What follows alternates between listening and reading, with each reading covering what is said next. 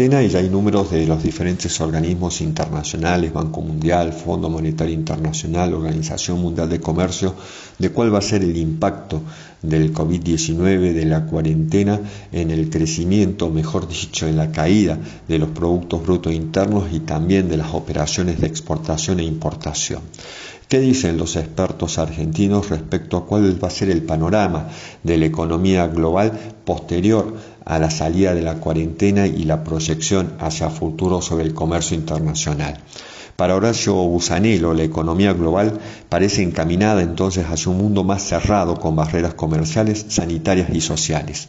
La Argentina, jugador relevante del mundo de los agronegocios, deberá entender los cambios y adaptarse rápidamente a un futuro diferente. ¿Qué se puede esperar entonces? pregunta Busanello. En este punto, de acuerdo al especialista, habrá nuevas normas sanitarias y de trazabilidad donde se favorecerá la producción dentro de los países de consumo versus las importaciones de productos que enfrentarán mayores exigencias. Gustavo Idígoras, profesor e investigador de la Escuela de Agronegocios de la Facultad de Agronomía de la UBA,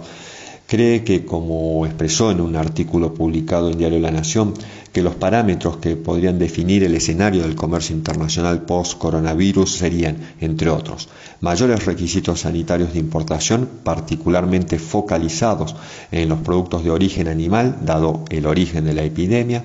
más auditorías de los países compradores, controles incrementales de barcos y transporte internacional, trazabilidad desde el origen hasta la mesa de los consumidores, con mayores exigencias a las actuales y profundización de los procesos actuales de promoción de la producción y el consumo en la misma región para blindar al consumidor de mayores garantías del origen de los alimentos. Otro experto, Marencelo Elizondo, también mencionó que la interacción en la generación de conocimiento económicamente valioso y la comercialización posterior serán parte de un sistema y los intangibles serán el motor de los negocios internacionales. Pero sobre todo remarca lo mismo que los expertos anteriores, que las empresas deberán cumplir diferentes regulaciones por cada mercado de destino. Terminarán entonces produciendo diferentes versiones de su producto y a un costo potencialmente alto en forma de economía de escalas previsibles. En este caso el motivo será la salud, la seguridad y los nuevos valores de los consumidores más que el proteccionismo o el neoproteccionismo que se lo llama a esto de la utilización de barreras eh, para arancelarias fitosanitarias en cuestiones de certificaciones y estándares para lo que son las importaciones, sobre todo en los países desarrollados.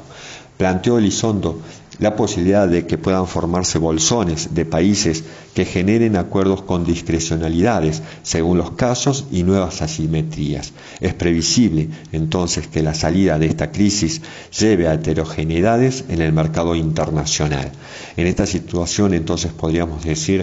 que las bases de la Organización Mundial de Comercio, que ya venían golpeadas por esta guerra comercial de aranceles entre los Estados Unidos y China, nuevamente van a estar muy complicadas y que se va a tener que renegociar. Por estas cuestiones de bolsones, de acuerdos discrecionales entre diferentes países, en donde participarán obviamente los organismos de control como SENASA aquí en la Argentina para determinar qué bienes se pueden exportar, qué bienes se pueden importar